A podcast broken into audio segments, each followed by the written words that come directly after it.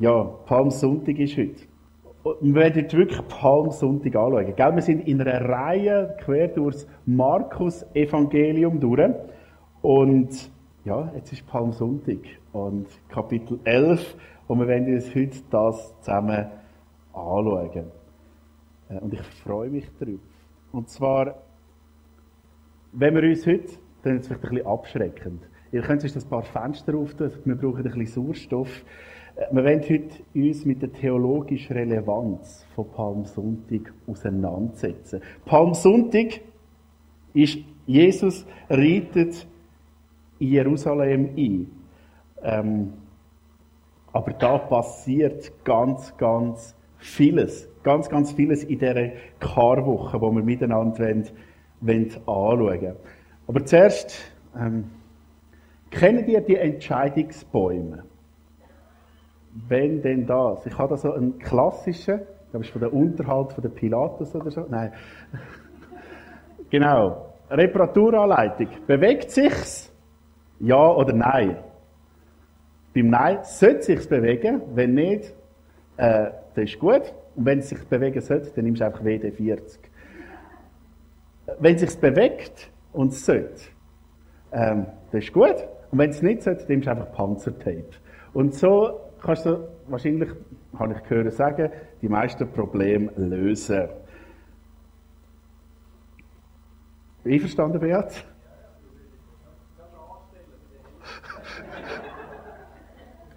gut, danke, das tut gut. Ich weiß nicht, ob es für mich oder für euch spricht. Ähm, heute lernen wir auch so einen Entscheidungsbaum kennen. Und zwar einer, der noch viel relevanter ist. Ein Entscheidungsbaum, wo jeder von euch durchgeht. Ob bewusst oder unbewusst. Wenn es euch zu kalt ist, könnt ihr einfach die Fenster wieder zutun, ganz selbstständig. Genau. Und der Entscheidungsbaum hat etwas mit Palmsonntag zu tun, mit dem, was passiert. Und ich werde euch einfach mal die ersten Verse lesen. Markus 11, 1 bis 10. Da steht, Jesus war mit seinen Jüngern inzwischen in die Nähe von Jerusalem gekommen. Kurz bevor sie äh, Bethphage und Bethanien erreichten, zwei Ortschaften am Ölberg, schickte Jesus zwei Jünger voraus mit dem, Auf, mit dem Auftrag, geht in das Dorf da vorne, gleich am Ortseingang werdet ihr einen jungen Esel finden, der dort angebunden ist. Auf ihm ist noch nie jemand geritten. Bindet ihn los und bringt ihn her. Sollte euch jemand fragen, was ihr da tut, dann sagt einfach, der Herr braucht das Tier, aber er wird es bald wieder zurückschicken. Sie machten sich auf den Weg und fanden den Esel draußen auf der Straße an ein Hoftor angebunden. Sie banden ihn los aber einige Leute, die dabei standen, fragten, was macht ihr denn da? Warum bindet ihr den Esel los? Sie antworteten so, wie Jesus es ihnen gesagt hatte. Da ließ man sie gewähren. Die Jünger brachten den jungen Esel zu Jesus, legten ihre Mäntel auf das Tier und er setzte sich darauf. Viele Leute breiteten ihre Kleider als Teppich vor ihm aus. Daran legten, andere legten Zweige auf den Weg die sie von Bäumen auf den Feldern abgerissen hatten. Vor und hinter ihm drängten sich die Menschen und riefen, Gelobt sei Gott und gepriesen sei, der in seinem Auftrag kommt. Gesegnet sei das Königreich unseres Vorfahren Davids, das nun kommt. Gelobt sei Gott hoch im Himmel. Das ist so die unter Palmsonntag verstehen wir das, gell? Jesus, der auf dem Eselfohlen auf Jerusalem hineinreitet und Leute, die ihm zujubeln. Sagen, jawohl, das ist unser Retter, jawohl, da wir, das ist unser König. Das Spannende ist, das ist nicht das erste Mal, dass das passiert. Ähm, so hat man damals Könige empfangen. Und Israel war in dieser Erwartungshaltung, es kommt jemand, der uns kommt befreien, der uns kommt retten. Und ähm, im zweiten Makkabäer zum Beispiel wird die Geschichte von Judas Makkabäus äh, beschrieben. Er hat Jerusalem zurückerobert von den Griechen, hat den Tempel wiederhergestellt und von ihm steht sie trugen Laubbaumwundene Stäbe und schöne Zweige und Palmwedel und priesen mit Lobgesängen den, der es gefügt hatte, dass seine heilige Stätte wieder gereinigt wurde. Also da auch die Leute, die sich freuen, so hat man den, den Befreier gefeiert. Ähm, wir wissen es gerade von zweimal, der Judas Makkabäus, der Simon Makkabäus, wo im zweiten Jahrhundert Jerusalem zurückerobert haben. Und die Leute haben sich gefeiert und gesagt, jawohl, wir sind gut.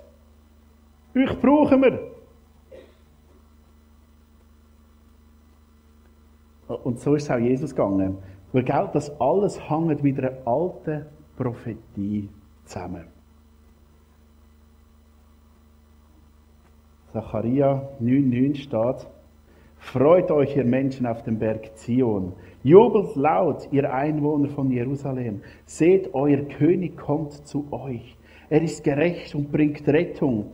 Und doch kommt er nicht stolz daher, sondern reitet auf einem Esel, ja auf dem Fohlen einer Eselin. Also die Leute haben die Erwartung gehabt, Retter, komm! Komm, Retter, komm! Und und die Leute haben Jesus mit diesen hohen Erwartungen empfangen. Jesus war ein Begriff. Sie haben viel von Jesus gehört. Ähm, und jetzt reitet er, wie es der Zacharia beschrieben hat, auf einem, auf einem Esel rein. Also er sagt damit, hey, ich bin der Retter und ihr braucht mir, ich bin das auf das, was ihr wartet. Und das verbreitet sich wie ein Lauffeuer, gell? ohne Insta, TikTok und Twitter und so. Ganz Jerusalem weiß es. Mund zu Mund. Hey, da passiert etwas. Der König kommt, es kommt jemand auf einem Eseltritt. Es ist Jesus und weisst, er hat dieses und jenes gemacht. Da hat er geheilt, da, dem hat er einen Dämon austrieben, was auch immer. Gell? Es passiert etwas. Und die Stadt weiß, hey, wir sind, wir brauchen ihn. Sie sind so etwas von erlösungsbedürftig. Und die Leute sagen, jawohl, der König kommt. Und das ist schon krass. Gell? Das ist ein, äh, wenn wir nachher schauen, was fünf Tage später passieren wird, dass die gleiche Menge wird rufen, kreuzigen ihn. Sehen wir, was in diesen Menschen innen abgeht. Aber da empfangen sie den König. Sie empfangen ihn als Retter. So bei unserem Entscheidungsdiagramm oder Entscheidungsbaum ist Jesus der Retter? Ich habe ein geschrieben, gell? das kommt eben noch mega viel. Also, vielleicht auf etwas gefasst hat. Jesus ist der Retter. Und viele sagen, jawohl, das ist, Jesus ist der Retter. Jawohl, er ist gut. Das ist so die erste Entscheidung. Wenn Sie Jesus anschauen, seine Wirkungszeit, seine Wunder, seine Aussagen, ja, was wir auch während der letzten drei Monate angeschaut haben, dann müssen Sie sagen, jawohl, Jesus ist der Retter. Weiß jemand von euch, was Jesus nachher macht? Was seine nächste grosse Aktion ist? Genau, den Tempel aufräumen. Markus weiß, was der Markus geschrieben hat. Das ist die nächste grosse Aktion von Jesus. Am nächsten Tag, sie kamen nach Jerusalem und Jesus ging in den Tempel. Dort jagte er die Händler und die Käufer hinaus. Die Tische der Geldwechsler und die Stände der Taubenverkäufer stieß er um. Er duldete auch nicht, dass jemand irgendetwas durch den Tempelvorhof trug. Zur Erklärung rief Jesus den Menschen zu, ihr wisst doch, was Gott in der Heiligen Schrift sagt. Mein Haus soll für alle Völker ein Ort des Gebets sein. Ihr aber habt eine Räuberhöhle daraus gemacht. Als die obersten Priester und die Schriftgelehrten von diesem Ereignis hörten, überlegten sie, wie sie Jesus umbringen könnten. Sie fürchteten seinen Einfluss und seine Worte hinterließen einen tiefen Eindruck bei den Menschen. das gehört im Fall immer noch zu, zu Palmsonntag. Äh, müssen wir heute anschauen. Das gehört zusammen. Vielleicht ein paar Worte zum Einstieg. Das Opfersystem ist damals, man kann es kaum anders ausdrücken, pervertiert gewesen. Die, die die Macht hatten, die religiöse Macht, also die Hohepriester, die Sadduzäer und so, die haben ein richtiges Imperium aufgebaut. Damals hat es einen Mann gehabt, der Kaiphas, das ist so wie der, der Pate von Jerusalem gewesen. Gell? Das ist der mit der höchsten Autorität. Der war mal Hohepriester gewesen. Und das ist der gewesen, der im Hintergrund die Fäden gezogen hat. Er hat bestimmt, wer Hohepriester war. In der, dann war der Hannam Hohepriester. Das war ein Schwiegersohn von ihm. Und er hat alles kontrolliert. Er hat nicht nur alles kontrolliert, sondern sie haben sich auch einen Reichtum angehäuft. Also sie haben in einer riesigen Villa dekadent gelebt. Ähm, und dann fragt man sich, wie sind die Leute zu so einem Reichtum gekommen? Sie sind ja einfach im Tempel dient. Offiziell. Sie sind Diener gewesen, die den Gottesdienst vom Volk ermöglicht haben. Ich glaube, was dort im Tempel passiert ist, zeigt uns auf oder weist darauf hin, ähm, was passiert ist, gerade ums Passafest herum, was jetzt ja zugeht. Damals ist es Pflicht das ist einfach ein Beispiel von vielen, gell, ist es Pflicht gewesen, dass die Lämmer, die an Passa geschlachtet worden sind, die sind vier Tage lang kontrolliert worden, weil sie keinen Makel haben dürfen haben. Und dann haben wir, das nicht so wie eine gewesen, wo man einfach, also einfach, das ist auch schwierig, gell? Einfach eine Kuh, die muss einfach ein paar Stunden sehr gut aussehen und das ist gut. Und damals war es, hey, vier Tage, und da merkst du schon, ob das Schaf gesund ist oder nicht. Und die sind dann von der, von der Elite gemustert worden und die haben halt so genau müssen schauen. Gell? Wie so bisschen, stellen wir uns ein bisschen vor, wie Militär, Materialkontrolle, oder?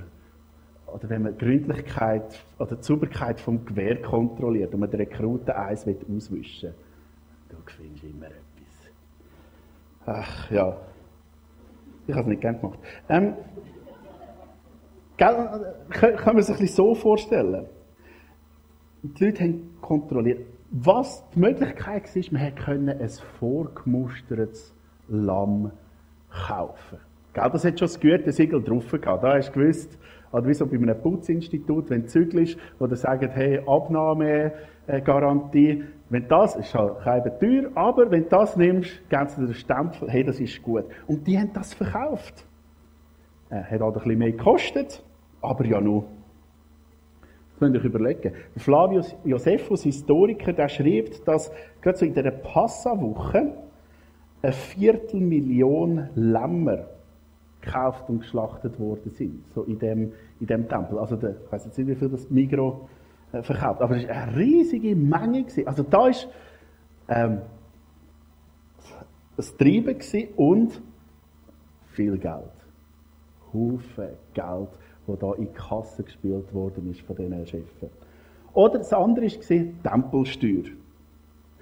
Wir mussten Tempelsteuer zahlen. Und Tempelsteuer hat man nur in der Währung vom Tempel zahlen. Aber niemand hat den Lohn in dieser Währung bekommen, sondern man hat das böse, weltliche, römische Geld gehabt. Also haben wir mit dem Geld zu diesen Geldwechslern gehen und äh, das römische Geld zahlen und dafür hat man dort Tempelgeld bekommen. Und natürlich sind das, ist die Marge überrissen gewesen. Also ist einfach eine Geldmacherei gewesen. Alles Gewinn für die hohe priesterliche Familie. Das erklärt uns vielleicht auch ein bisschen, warum Jesus so verrückt worden ist. Gell? Es war nicht, dass er, dass er den Leuten wollen sagen, ich darf nicht mehr opfern, sondern einfach das, das pervertierte, pervertierte Geldmacherei in dem Tempel. Und Jesus sagt, hey, das Haus ist dafür, oder der Vorhof vom Tempel, das ist dafür gedacht, dass die Leute Gott anbeten können. Und nicht, dass ihr eure Geschäfte möchtet. Es geht um Gemeinschaft mit dem ewigen Gott. Und das, was ihr möchtet, das verhindert, dass die Leute Gemeinschaft mit dem ewigen Gott können haben. Wie es im Jesaja 56, 7 steht. Und dann gar nicht drin. Äh, mein Haus soll für alle Völker ein Ort des Gebetes sein. Das ist die Idee von Gott und dem Tempel. Und er sagt, und ihr macht alles kaputt. Also, was Jesus macht, ist, er, er sagt diesen Leuten nicht einfach mal die Meinung, sondern Jesus stürzt dann, am Tag nach Palmsonntag, das ganze Opfersystem um. Das Haus war für alle Menschen gedacht gewesen. Eigentlich soll es ein Haus sein, das den Zugang zu Gott gewährt. Aber es ist eine Geldmaschine, eine Räuberhöhle geworden. Und Jesus übernimmt jetzt die Autorität über den Tempel. Er sagt, der Tempel, der gehört meinem Vater und mir. Und niemand darf ihn für einen anderen Zweck brauchen. Er reinigt ihn und er übernimmt Kontrolle. So hart, dass die Leute sich nicht mehr getrauen, etwas hin und her zu tragen. Also es, ist, es passiert kein Warenumschlag mehr. Jesus sagt Stopp und die Leute akzeptieren es. Also Jesus hat wieder die Autorität über den Tempel zurückgewonnen an dem Tag. Gell, der Tempel ist das Haus Gottes, ist der Ort, wo klar wird, Gott ist da. Aber schau, das Problem ist halt, gell, was wir Menschen haben, seit dem Sündenfall ist Gott, ist Gott gar nicht mehr wirklich da, weil wir uns von ihm getrennt haben. Im Garten Eden, gell, wo Adam und Eva von dieser Frucht gegessen haben, ist nachher ein, ein Engel mit einem flammenden Schwert davor gewesen und hat es beschützt. So, das Gott ist da vom Garten Eden, ist gar nicht mehr, gar nicht mehr richtig, sondern ist wie ein Schwert vom Gericht, das über der Menschheit schwebt. Kein Zugang zu Gott. Und der Tempel ist das Zeichen für, hey, Gott ist gleich da. Aber Jesus ist gekommen für die endgültige Lösung. Gell, der Tempel der wird in, in, in fünf Tagen der Vergangenheit angehören. Theologisch.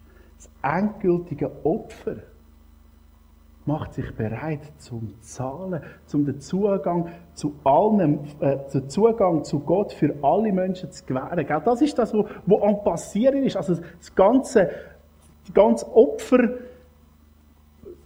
die ganze Opfer praktisch wird völlig auf den Kopf gestellt. Jesus übernimmt Autorität über den Tempel und über die Opfer. Das ist ganz entscheidend, dass das Jesus dann macht. Wir sind in der Karwoche. Jesus wird sich bald opfern. Sind wir noch dabei? Super. Also gut, wir haben Palmsonntag, Tempelräumung gehört zusammen. Das neue, man kann sagen, da wird das neue Opfersystem eingeläutet. Und das ist entscheidend. Palmsonntag ist die Vorbereitung auf Karfreitag. Ziemlich sicher ist Palmsonntag am 2. April 30 nach Christus passiert. Das ist eine Weile her. Und spannend ist, im jüdischen Kalender ist das am 10. Nisan. Und heute haben wir den 10. April, gell? Äh, spannend. Ähm, und wenn wir im Buch Mose schauen, wird etwas, ich sage es ist spannend, wenn man ein bisschen Bibel liest. Da heißt es von dem 10. Nisan, richtet den Israeliten aus. Am zehnten Tag dieses Monats soll jeder für seine Familie ein Lamm auswählen. Wenn eine Familie zu klein ist, um ein ganzes Lamm zu essen, soll sie sich mit ihrem nächsten Nachbar zusammentun. Teilt es euch so ein, dass genug Fleisch für alle da ist, aber auch nichts davon übrig bleibt. Sucht einjährige männliche Tiere ohne Fehler aus. Es können Schafen oder Ziege sein. Bis zum 14. Tag des ersten Monats müsst ihr sie gesondert halten. Dann sollen alle, die zur Gemeinschaft der Israeliten gehören, die ausgewählten Lämmer in der Abenddämmerung schlachten. Also Abenddämmerung bedeutet so viel wie am nächsten Tag. Gell? Damals ist äh, jüdischem Verständnis der Tag fängt an, wenn die Sonne geht und man ein paar Sterne am, am Himmel sieht. Und das ist der Passa, gell? Karfreitag, der dann passiert. Und ich finde das so spannend. Was da passiert in diesen Tagen. Gell? Sie haben das Lamm müssen absondern, vier Tage vor dem Schlachten, und schauen, hey, ist das auf der einen Seite absondern, um, dass es keine Krankheit überkommt, aber auch zum überprüfen, ist das Tier wirklich gesund? ist das dir wirklich würdig zum geopfert werden? Und, und was mit Jesus passiert ab Palmsonntag ist genau das. Da kommt es vielleicht ein bisschen bekannt vor. Wir haben es mal an einer Bibel aktuell äh, ein bisschen angeschaut, aber Wiederholung macht ja nichts. Da, da passiert genau das. Jesus wird auf Probe gestellt. Die Leute, Jesus äh, wird quasi abgesondert, wird testet. Und, und, das haben wir nachher in den nächsten Versen, in diesen zwei Kapiteln, geht es dann immer wieder darum, dass Leute Jesus herausfordern. Sie stellen ihn auf Probe. Sie wollen schauen, macht Jesus einen Fehler? Ist er würdig? Sie wollen ihn disqualifizieren. Das übernehmen Gegner von Jesus. Gegner, das ist das an sich, wenn sie einen, einen Fehler finden wollen, finden sie es nicht. Auch schon erlebt? Dass jemand an dir einen Fehler gefunden hat, obwohl vielleicht gar keiner um ist. Oder du jemand anderem einen Fehler gefunden hast. Gell? Ähm, wenn wir jemand etwas auszusetzen haben wollen, finden wir etwas. Gerade wenn wir Böses begründen wollen, finden wir etwas. Du findest Schuld beim anderen, selbst wenn du die grösste Gräueltat da hast. Und was wir jetzt haben, die vier Tage vor, vor Karfreitag, ist, und wir lesen es im äh, Matthäus-Evangelium, im Lukas-Evangelium und im Markus-Evangelium, Prüfungen, wo Jesus gestellt werden, ob er wirklich das Lamm ist, ob er wirklich würdig ist, die Sünde der Welt zu tragen. Ihr könnt die nachlesen, Markus 11 und 12. Das ist so die nächste Frage. Ist Jesus wirklich makellos? Das ist die grosse Frage. Und, die Evangelisten sagen, ja, er ist es. Wir haben verschiedene Begegnungen. Wir haben drei grosse Gegner von Jesus, die sich zusammentun. Die würden sich auf der Straße nicht grüßen. Aber sie tun sich zusammen, um Jesus in die Falle locken. Wir haben die Pharisäer, die religiöse Autorität. Wir haben die Sadduzäer, die religiöse Macht. Und wir haben die Herodianer, die politische Macht. Können sich nicht ausstehen, aber die machen sich zusammen und stellen Jesus Fallen. Sie wollen Jesus zu Fall bringen. Sie wollen beweisen, Jesus ist gar nicht der, der er sagt, dass er ist. Jesus hat Makel. Jesus ist nicht makellos. Jesus ist nicht das Lamm. Zuerst kommt die Frage von der Vollmacht. Gell, da kommen die Leute und sagen, ja, Jesus, wer gibt dir denn Vollmacht? Äh, Jesus äh, gibt da nicht wirklich eine Antwort. Er fragt zurück, ja, von wem hätte Johannes der Täufer Vollmacht gehabt? Vielleicht kennen die Geschichte, gell? Und sie sagen sich, ja, wenn wir sagen, ähm, er hat sie von Gott gehabt, der, wieso haben wir ihm nicht geglaubt? Und wenn wir sagen, er hat sie von den Menschen gehabt, der, ähm, mögen uns die Leute nicht mehr, weil es ist offensichtlich gewesen, dass es von Gott ist. Also, ähm, sie geben keine Antwort, weil sie eigentlich checken nicht eigentlich reden sie von Gott, aber wir dürfen es nicht sagen. Weil wir wollen es nicht. Es passt nicht in unser Konzept. Dann kommt die Frage von den Steuern. Sie werden in die Falle locken.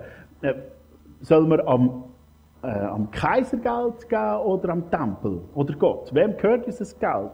Jesus wieder gibt eine sehr weise Antwort. Er sagt, ganz dem Kaiser, was dem Kaiser gehört und ganz Gott, was Gott gehört. Das ist nicht so schwierig. Dann kommen die Leute und fragen nach der Auferstehung. Da tun sich Leute zusammen, die einen sagen, es gibt eine Auferstehung, andere sagen, es gibt keine Auferstehung, gehen zusammen zu Jesus und fragen, äh, ja, was ist jetzt da mit der Auferstehung?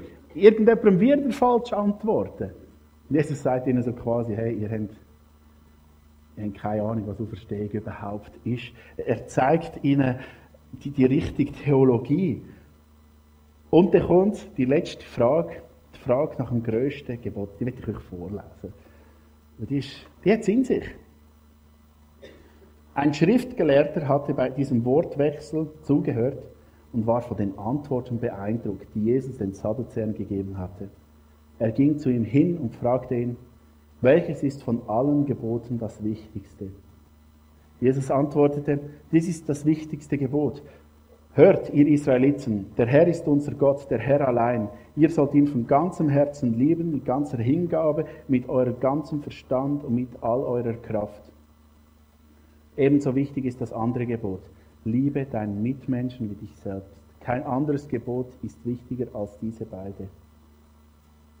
Darauf meinte der Schriftgelehrte, richtig Lehrer, das ist wahr. Es gibt nur einen Gott und keinen anderen außer ihm.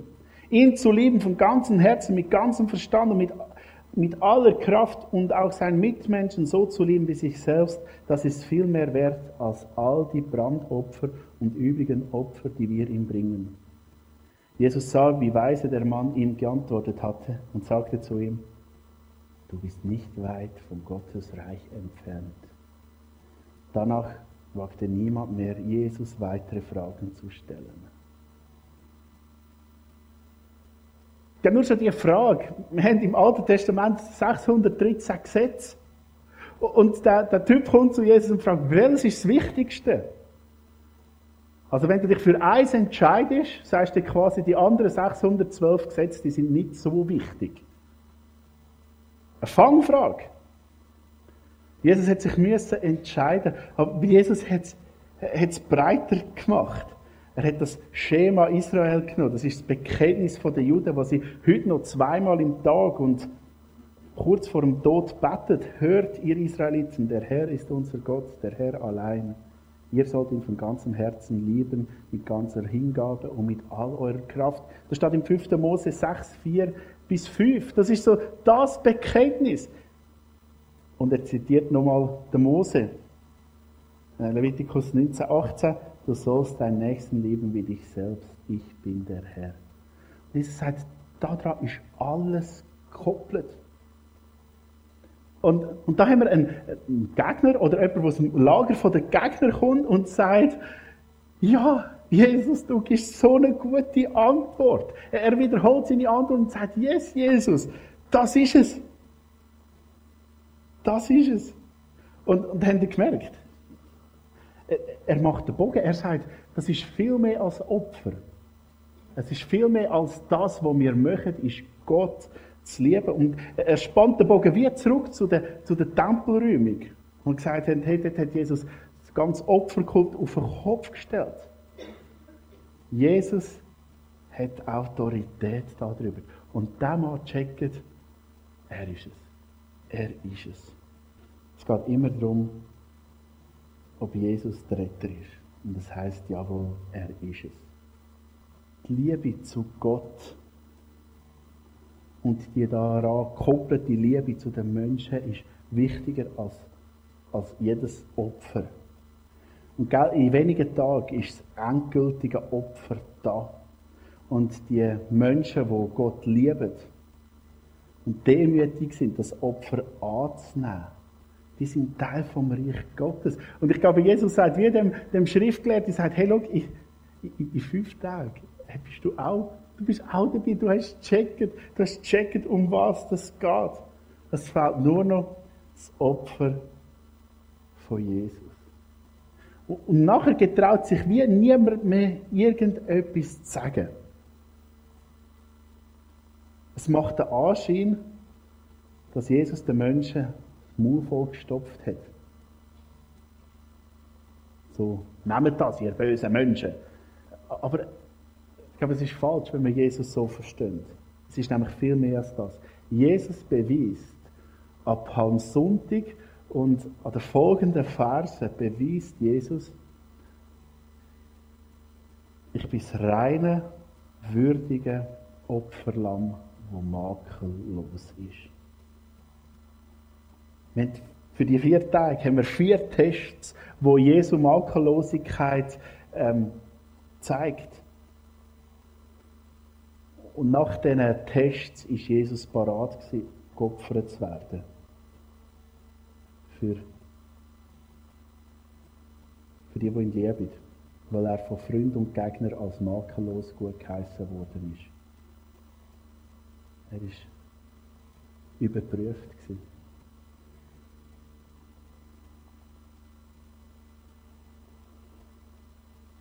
Die Frage ist jetzt, Das ist ja spannend. Also ich habe es sehr spannend gefunden bei der Vorbereitung. Aber was bedeutet das für mich? Was hat das, wir haben von der theologischen Signifikanz geredet, aber was hat das für eine Lebenssignifikanz?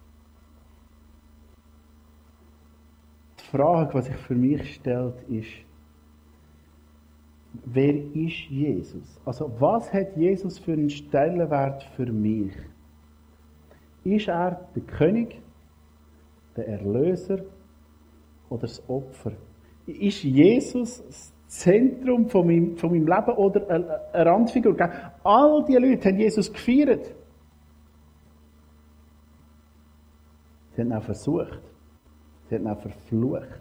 Und all die Leute haben am Ende vom Tag oder am Ende von ihren Tag müssen Entscheidung treffen. Wo stehe ich? Ist Jesus der König?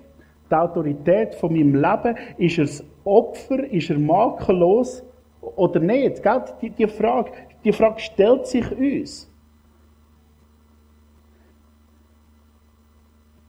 Wenn wir auf Karfreitag und Ostern zugehen, ist es auch wichtig, dass wir dass wir uns überlegen, wer ist Jesus für mich? Es gibt ein paar ganz wichtige Basics. Das, was wir heute angeschaut haben, ist Jesus der Retter?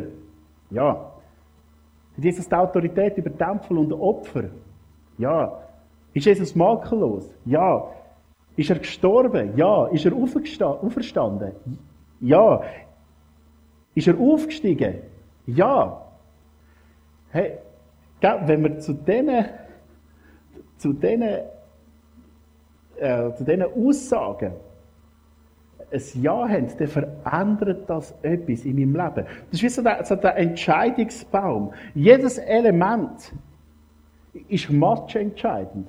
Wenn wir eins nicht haben, dann haben wir verloren. Wenn Jesus nicht die Autorität über Tempel und Opfer hatte, dann ist sein Opfer wertlos. Wenn er nicht makellos war, ist sein Opfer wertlos. Wenn er nicht König ist, ist sein Opfer wertlos. Wenn er nicht gestorben ist, wertlos. Wenn er nicht auferstanden ist, wertlos. Wenn er nicht mehr beim Vater ist, wertlos. Gell? Es steht und fällt so viel mit dem. Stimmt das? Stimmt das? Wir, wir erzählen davon, wir singen davon, wir beten darüber, aber stimmt's? Und das hat eine Konsequenz.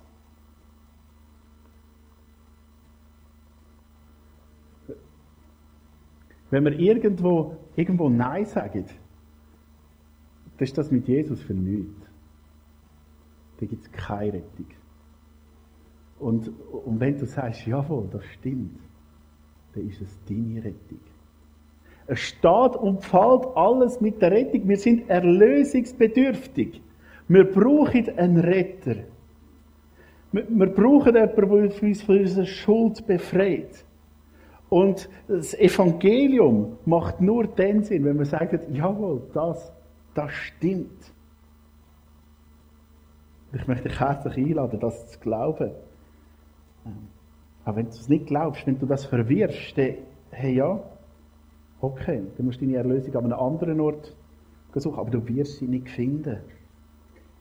Das heißt, sag Ja zu dem. Und sag Ja. Und, und lebe aus Ja. Gell? Ich habe auch schon gesehen, dass, ich merke es manchmal bei mir, dass man Ja sagt, das Ja glaubt, aber manchmal ein Nein lebt. Also quasi, ich glaube, dass er das Opfer ist, ähm, aber für das, was ich gemacht habe, längert es nicht. Ich glaube, dass er die Autorität ist, aber in dem Bereich von meinem Leben, in, in dem kleinen Bereich oder in dem grossen Bereich, hat er nichts zu sagen. Ja, Jesus ist auferstanden, aber ich bin mir nicht ganz sicher, ob mich das auch betrifft. Ja, Jesus ist makellos gewesen, aber der eine Satz, den er gesagt hat, das ist der, der nicht in meine, Lebens, meine Lebensphilosophie passt, das stimmt nicht. Glauben wir es? Ja und leben wir es auch? Das ist ganz entscheidend. Und wenn du für dich ein Ja hast, willkommen in der Familie. Aber es bedeutet auch, ähm, das bedeutet auch, dass das in unserem Leben in die Umsetzung kommt. Er ist der Retter, sein Opfer genügt. Akzeptiere ich das? Dass ich mich nicht nur abmühe, abarbeite, um irgendetwas wieder gut zu machen. Hey, er hat sein Leben gegeben. Es ist gut. Das Opfer längert. Seine Gnade ist radikal. Er vergibt alles. Er ist die höchste Autorität. Er ist der Drei- und Angelpunkt vom Universum und von meinem Leben. Lassen wir das zu. Ich lade dich ein, das, das zu klären. Ich werde jetzt einfach die, die Folie stehen und du darfst Gott laut oder leislich darauf äh, eine Antwort geben. Gib ihm sie heute. Und anschließend singen wir noch ein, ein Lied. Ihr könnt einfach vorkommen und spielen, wenn ihr das Gefühl habt, dass der Moment ist. Danke. Euch. Ja, wir sind am Ende von dem Gottesdienst und ich möchte noch mal sagen, bitte, wir stehen doch auf dazu, denen was möglich ist. Vater im Himmel, danke bist du da, danke liebst du uns, danke ist dein Sohn Jesus auf die Welt gekommen, um, um uns zu retten. Und danke, dass es, danke, dass es zählt, danke, dass es uns Hoffnung gibt, danke, dass es uns rettet. Und ich möchte bitten, dass wir das glauben und dass wir das auch leben, Jesus. Das bitte ich dich für die kommende Woche ganz Besonderes. Jesus, und du weißt, wo wir herausgefordert sind, wo wir dich besonders fest brauchen. Und ich möchte dich bitten, dass du uns deine Nähe und deine Liebe zeigst. Amen.